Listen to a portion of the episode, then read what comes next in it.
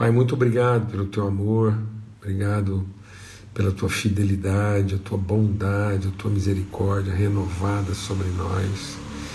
Que a gente possa mesmo aqui agora é, entrar na tua presença com hinos de louvor, bendizendo o teu nome, com gratidão no nosso coração por tudo aquilo que o Senhor tem renovado, ministrado, derramado sobre a nossa vida, em plena fidelidade e graça. Obrigado, Senhor, obrigado mesmo. Nós bendizemos o Teu nome, nós glorificamos, Senhor. Queremos que agora, Senhor, nosso espírito se aquiete, nossa mente, nosso coração sosseguem para que na tua presença nós possamos ter nossos olhos, os olhos do nosso entendimento iluminados, Pai, em nome de Cristo Jesus, o Senhor, pelo sangue do Cordeiro. Nós, ó Deus, queremos revelar nossa gratidão pela vida de todos aqueles que em luta, em desafio, em dor de enfermidade, de luto, o Senhor tem consolado, amparado, o Senhor tem renovado esperança, o Senhor tem trazido, Senhor, dignidade e honra na vida desses irmãos e irmãs, Pai, no nome de Cristo Jesus, o Senhor. Amém e amém. Graças a Deus. Graças a Deus. Muito bom, né, amados? Eu vou é, tirar aqui só momentaneamente aqui nosso, nossos comentários. A gente está compartilhando aqui na primeira carta de João, né, no capítulo 1 da primeira carta de João, e, e a, a, gente tem é, enfatizado aqui para compreensão né, dessa introdução da carta de João aí, é, essa, esse entendimento do princípio. Né? Então, é, a, a, tendo Deus outrora falado, hoje nos fala né, na figura plena do seu Filho, que ele é autor e consumador da nossa fé. Então, se a gente não entender essa origem, esse princípio em Deus, né? aquilo que era desde o princípio, no princípio era o Verbo, então essa voz, essa palavra, é, essa comunicação, então, desde o princípio, né, a, a voz de Deus, o verbo de Deus, no princípio era o verbo. Por isso que João faz essa associação, que era desde o princípio, e aí nós ouvimos, nós vimos com os nossos próprios olhos, nós contemplamos, ou seja, a gente é, olhou, a gente é, observou, a gente atentou, né, é, detidamente. Então, nós contemplamos e as nossas mãos apalparam. Então, essa relação inteira com aquilo que é o propósito, a vontade de Deus desde o princípio. Vamos deixar o Espírito de Deus ministrar ao nosso coração. Nós precisamos discernir isso, né? a figura de Cristo como a expressão original, primeira e primária do que Deus estabelece como sendo sua vontade para a vida do homem. Então, é, vamos colocar da seguinte forma: Cristo não veio recuperar um homem que, que fracassou. Então, Cristo não é a recuperação de um fracasso. Cristo não veio para corrigir um homem que deu errado. Cristo veio para revelar um homem na sua expressão plena, original e primária. Né? Cristo veio para revelar aquilo que aquele quem Deus disse que seria a imagem plena de quem ele é. Então ele, ele não vem para recuperar ou para corrigir o que está errado, ou o que não deu certo, ou que está equivocado. Ele vem para trazer a referência absoluta. Então ele vem para trazer uma revelação do que foi, do que há e do que continuará sendo. Então, esse é o eterno, ele é o Alfa e o Ômega. Então, nós precisamos ter essa relação inteira. Né? Nós precisamos olhar para Cristo é, para ver. E aí é isso que João está dizendo. Nós, no começo, eles enxergaram Jesus, mas eles não viram Cristo. No começo, eles escutaram Jesus, mas eles não ouviram Cristo. No começo, eles observaram Jesus, mas eles não atentaram para o fato que Jesus era o Cristo. No princípio, no começo lá, eles eles apalparam, eles apertaram Jesus, mas eles não tocaram a pessoa de Cristo. Então Cristo vem e se revela ressurreto. Quando Cristo se revela ressurreto, ele revela o absoluto.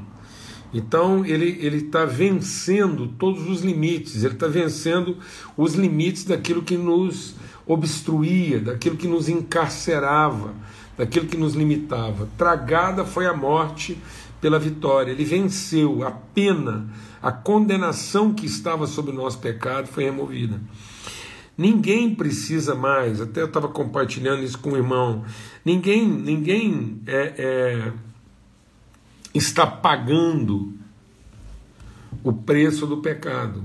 Não há, não, não, não há quem possa, não há um justo, não há um nenhum sequer.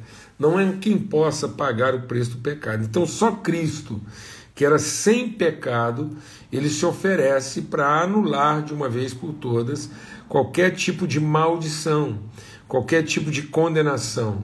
E ele vem então e redime, ele resgata. Né?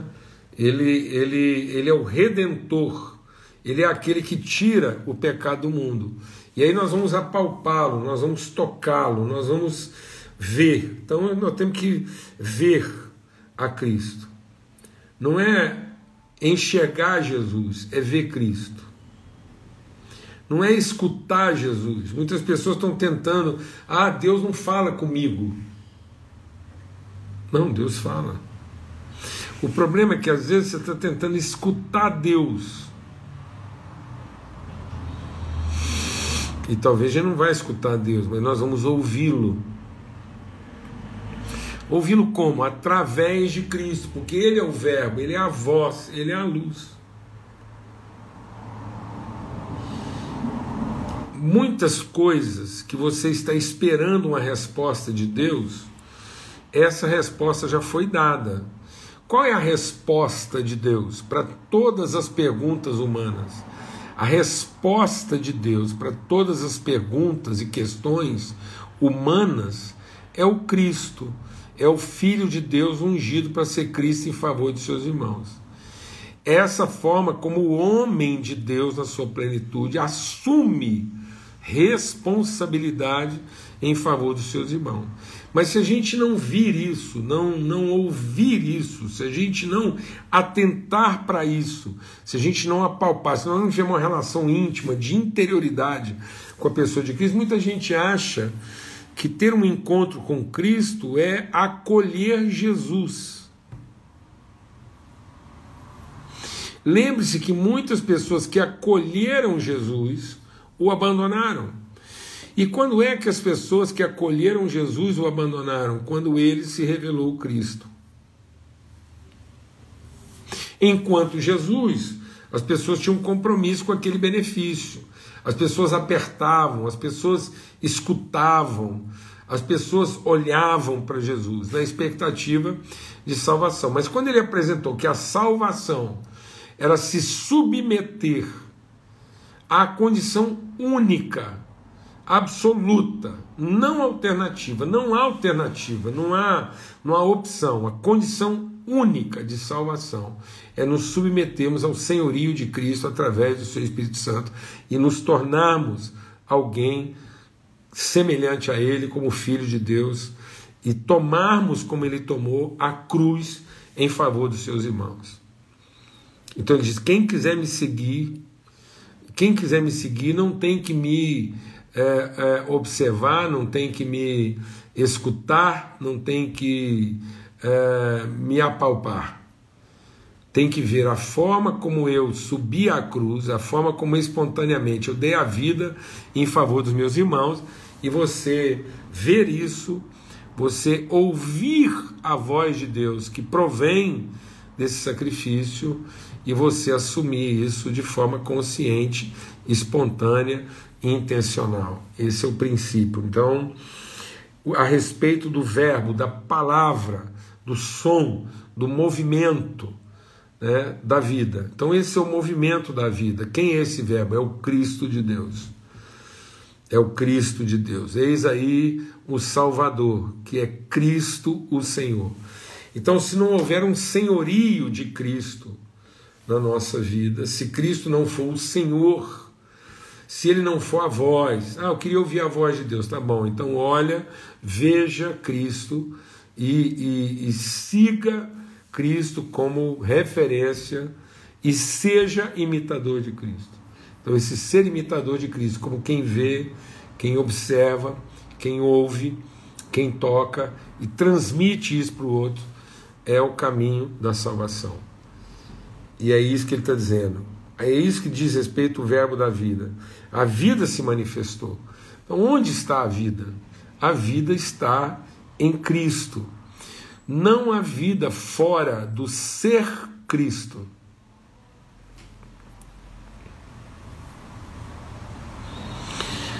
Então, Cristo não é o salvador da minha vida. Não há salvação para minha vida. Cristo é o Salvador na vida. Ele, ele, me, ele me apresenta a vida. A graça de Cristo nos ensina a viver. E é nisso que está a nossa salvação. Ele é o verbo, ele é a palavra, ele é o som, ele é a orientação, ele é a direção para a vida eterna. Ele é o Verbo, ele é o sêmen, ele é a semente de toda a vida. E essa vida se manifestou. E de novo ele diz: Nós vimos a vida, nós damos testemunho da vida e anunciamos a vocês o que? A vida eterna, que estava com o Pai e nos foi manifestado. Então, quem estava com o Pai? Deixa o Espírito de Deus ministrar no nosso coração. Quem estava com o Pai desde o princípio? O Cristo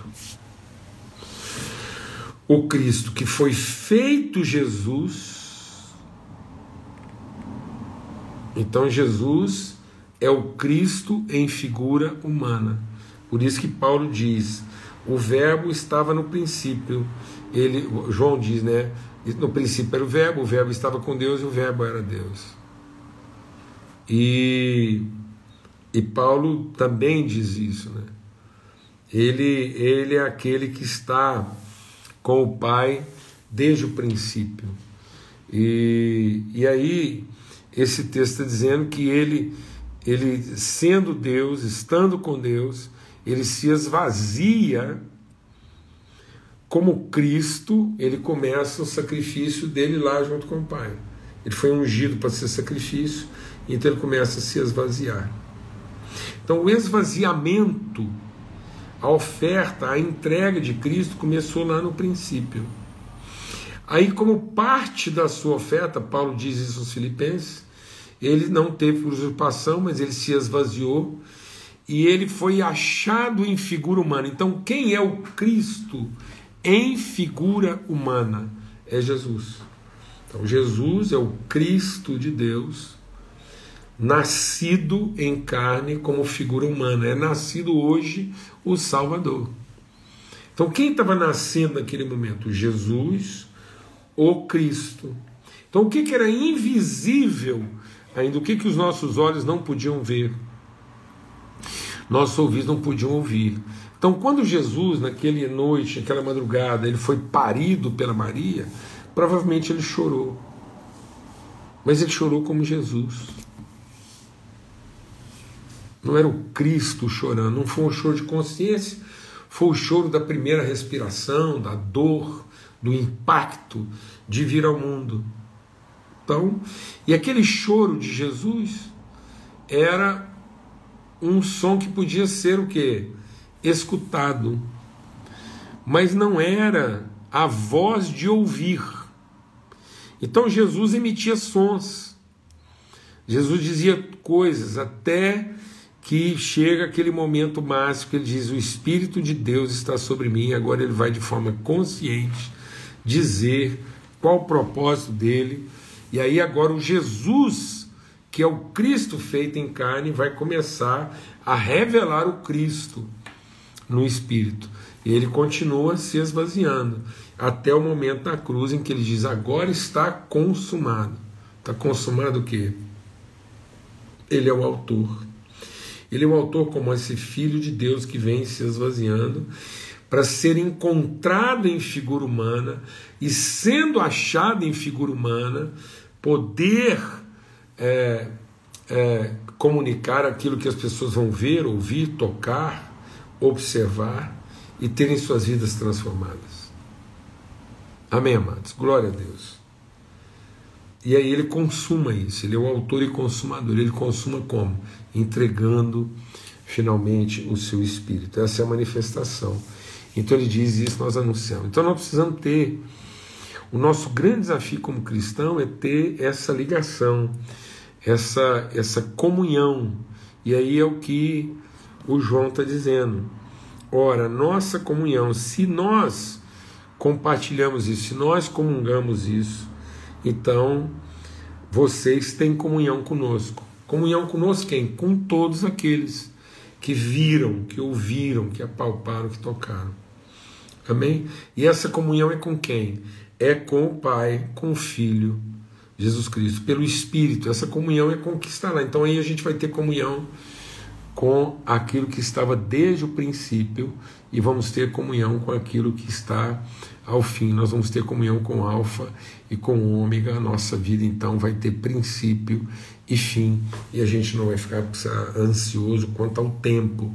Então nós vamos perder essa ansiedade do tempo, porque nós vamos perceber a nossa própria vida no Cristo como quem comunga a natureza de Cristo feita. Então eu fui feito é, homem para encarnar, para ser gerado de novo, transformado no meu entendimento, em comunhão com o Pai, com o Filho e com toda a família de Deus, em plena comunhão, transformado no meu entendimento, para que eu possa agora revelar Cristo sendo revelado em nós. Essa é a esperança da glória. Aleluia, irmãos. Graças a Deus. E aí de novo ele repete: ouvimos, anunciamos, então tá vendo? Isso não é. A evangelização não é proclamar Jesus.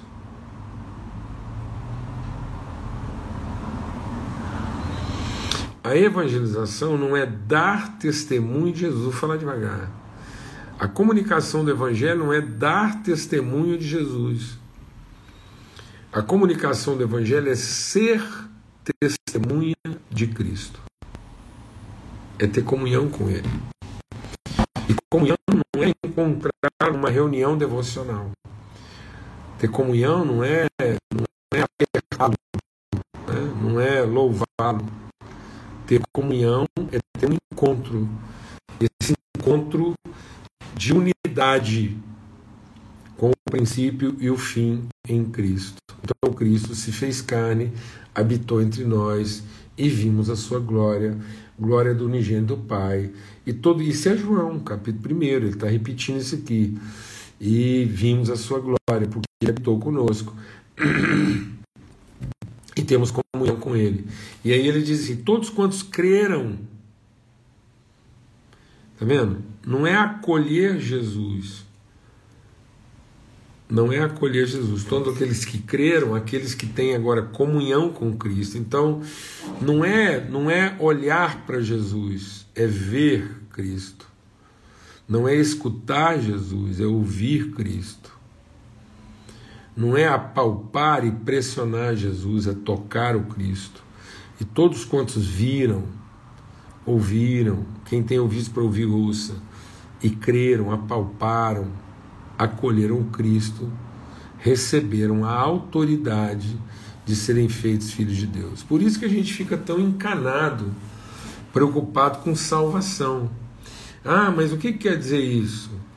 Quem é salvo, quem não é? ai, ai, ai. A gente está preocupado em definir quem é salvo, quem não é, porque a gente está preocupado em definir quem vai para o céu e quem não vai. Né? Então, ah, mas então Cristo perdoou a todos, Cristo derramou o seu Espírito sobre todos, Ele amou a todos, Ele se entregou por todos, Ele perdoou o pecado de todos, é isso mesmo. E o que é a salvação? Salvação, deixa Deus ministrar o nosso coração. Salvação não é ter os pecados perdoados. Salvação não é ter um encontro com Jesus. Salvação é entendo os pecados perdoados, entendo um encontro com Jesus, entendo uma experiência com o amor de Deus revelado em Jesus, nós acolhemos, nós nós abraçamos, nós temos comunhão agora com Cristo. E ter comunhão com Cristo faz com que eu viva a salvação, porque agora Cristo é o Senhor pelo seu Espírito, o mesmo Espírito que orientava Cristo e fazia com que ele se revelasse o Filho de Deus, é também agora o mesmo Espírito que está em nós e através de nós. Por isso que Deus é luz, porque agora, como salvos, nós não evitamos os diferentes, nós somos atraídos para eles. Nós não somos atraídos por eles, nós somos atraídos ao extremo lugar onde ele se encontra. Por isso que Jesus não desceu às pessoas mais baixas da terra. Jesus desceu às partes mais baixas da terra para encontrar lá pessoas. Amém. Então, Cristo não, ele não fez acepção de pessoas. Então, em todo lugar onde ele ia, em todo ambiente onde Jesus estava como Cristo, ele amava as pessoas porque ele foi encontrá-las no lugar onde elas estavam. Amém? Para conduzi-las ao lugar de conhecimento. Então ele não está apresentando uma salvação na perspectiva de uma, uma expectativa para quem quer ser salvo. Ele está apresentando a salvação para aqueles que querem agora conhecer a Cristo e serem guiados pelo Espírito de Cristo e ter comunhão com Cristo. Comunhão com os irmãos. Então alguém fala assim: bom, mas e Fulano e outro? Um faz isso, outro faz aquilo. Tá bom. Então, como é que nós vamos resolver todas as nossas diferenças? Na comunhão dos santos. Então, em comunhão, orientados pelo Espírito, nós vamos conversar sobre todas as coisas, ter umas conversas mais difíceis que a gente possa ter, sem problema, e aí a comunhão do Espírito vai fazer com que todos nós sejamos transformados nessa expressão plena do ser corpo de Cristo. E isso vai iluminar os homens, porque agora os homens serão iluminados por essa revelação de comunhão. Então a nossa comunhão é luz para os homens. Esse é o verbo, essa é a palavra, esse é o movimento de Deus. Por isso, só vive nessa comunhão aqueles que já tiveram seus pecados o quê? Perdoados. Por isso, nós não deixa Deus, o Espírito de Deus, ministrar no nosso coração, mano. Por isso nós não tínhamos que estar ocupado com o perdão dos pecados. Jesus diz assim: recebam o meu Espírito, e assim como meu Pai me enviou, eu envio vocês. Como é que o Pai enviou ele? Como Cristo. E qual é o Espírito que ele quer nos dar? Aí ele completa e diz assim: Aqueles a quem vocês perdoarem os pecados serão perdoados, aqueles a quem vocês retiverem serão retidos. Esse era o grande dilema. Quem é esse? Que perdoa pecados? É o Filho de Deus. Então, os filhos de Deus, eles, eles anunciam o reino de Deus a partir de pecados já perdoados. Por isso, nós recebemos autoridade de proclamar às pessoas como Jesus fazia. Ele já encontrava com alguém e disse assim: os seus pecados estão perdoados. Então não é sobre o seu pecado que nós vamos conversar. Nós não estamos, deixa Deus ministrar no nosso coração. Nós não estamos aqui para discutir se o que está fazendo é pecado ou não. Nós estamos aqui para conversar sobre suas motivações.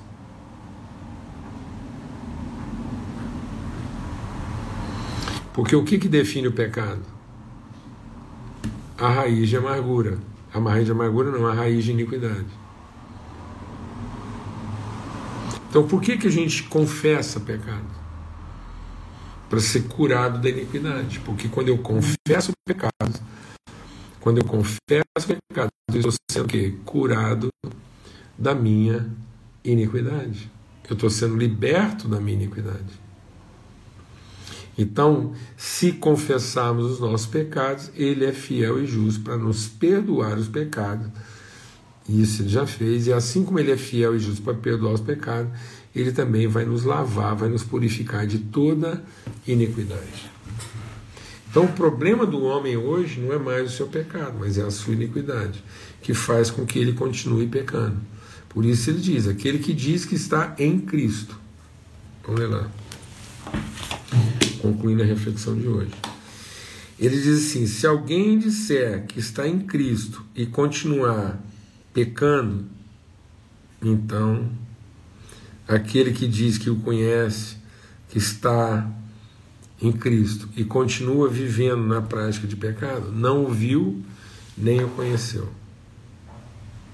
Não tem essa comunhão com Ele. Amém? Por quê? porque não cumpre aquilo que é a palavra. Qual é a palavra? Amar como eu vos amei. Oferecer a vida como ele ofereceu por nós. Então, por que, nós vamos confessar pecado? Não é porque nós continuamos ainda na intenção de receber perdão. A gente confessa pecado porque agora a gente está livre, a gente está tratando, a gente está sendo tratado e curado na nossa iniquidade, no nosso senso de direito. E ao confessar pecado, nós estamos de, deixando, dizendo que nós não temos direito, porque aquele que tinha o direito não teve por usurpação, por direito, o ser igual a Deus. Então nós que pecamos, quando foi que o homem pecou? O homem pecou pensando que ele poderia fazer alguma coisa que o tornasse igual a Deus, e Deus não fez nenhum ser humano para ser igual a Ele, porque Deus criou todos os seus filhos para serem semelhantes a Ele. E é isso que é a semelhança. É mesmo a gente sabendo que é diferente, porque é criatura e criador, nós comungamos a mesma natureza, porque comungamos o mesmo movimento e somos orientados pela mesma palavra. Esse ir esse ir de Deus. Deus amou que deu. Então, essa é a palavra, esse é o movimento de Deus. Então, apesar de nós sermos totalmente diferentes, absolutamente diferentes, nós não temos os mesmos atributos. Deus pode tudo, a gente não pode. Deus sabe tudo, a gente não sabe. Deus está em todos os lugares, a gente não está. Então nós não vamos. Os atributos de Deus é só para a gente saber o quão diferente de Deus nós somos. E apesar de sermos totalmente diferentes dele, nós somos os seus semelhantes, porque comungamos o seu amor, o que era impossível aos homens, foi possível a Deus, porque agora nós amamos alguém e somos amados por alguém absolutamente diferente de nós. Desculpa, e o diabo veio então e nos enganou, porque Deus nos criou e nos gerou para sermos semelhantes a Ele em natureza, como filhos amados. E o diabo disse: Não, é, eu vou te propor uma coisa melhor. Se você comer isso, você vai ser igual a Deus. Então o diabo acabou com o quê? Com a polaridade. O diabo acabou com a diferença, que era esse movimento bendito de, na diferença, a gente expressar virtude. E o diabo diz: não, você não tem que comungar as virtudes, você tem que participar dos atributos. Então, esse fruto que eu estou te oferecendo, Deus sabe que Ele vai te dar a onipotência, a onipresença e a onisciência que só Deus tem. O dia que você comer desse fruto, você vai ter tanto conhecimento, você vai ter tanta capacidade, que tudo será possível para você, você vai saber tudo e você vai estar em todos os lugares. E aí você vai ter esse poder e vai ter o poder de controlar tudo conforme a sua expectativa. E no dia que a gente quis ser igual a Deus, essa igualdade repeliu, porque nós deixamos de ser atraídos por Ele e para Ele. E agora Cristo vem, se esvazia totalmente da sua divindade, assume uma forma humana, que era o propósito de Deus, totalmente contrária à forma divina, para revelar a semelhança paterna, porque agora essa pessoa, de forma tão diferente de Deus, em forma humana, e feito carne, o Verbo se fez carne e habitou entre nós. Essa pessoa tão diferente de carne e forma, ela foi amada de tal maneira que Deus entregou todas as coisas em favor dela. Vimos a sua glória. Amém. Glória a Deus. É isso, amados. É esse movimento que Deus quer na nossa vida. E para isso a gente confessa pecados. Amém. Para que a gente se livre de uma vez por todas de qualquer ilusão, presunção, estupidez, vaidade, soberba do direito. Não há direitos. Só a graça, bondade e misericórdia. Então nós sacrificamos os direitos humanos para sermos transformados no nosso entendimento a fim de experimentarmos essa boa, perfeita e agradável vontade de Deus. Amém?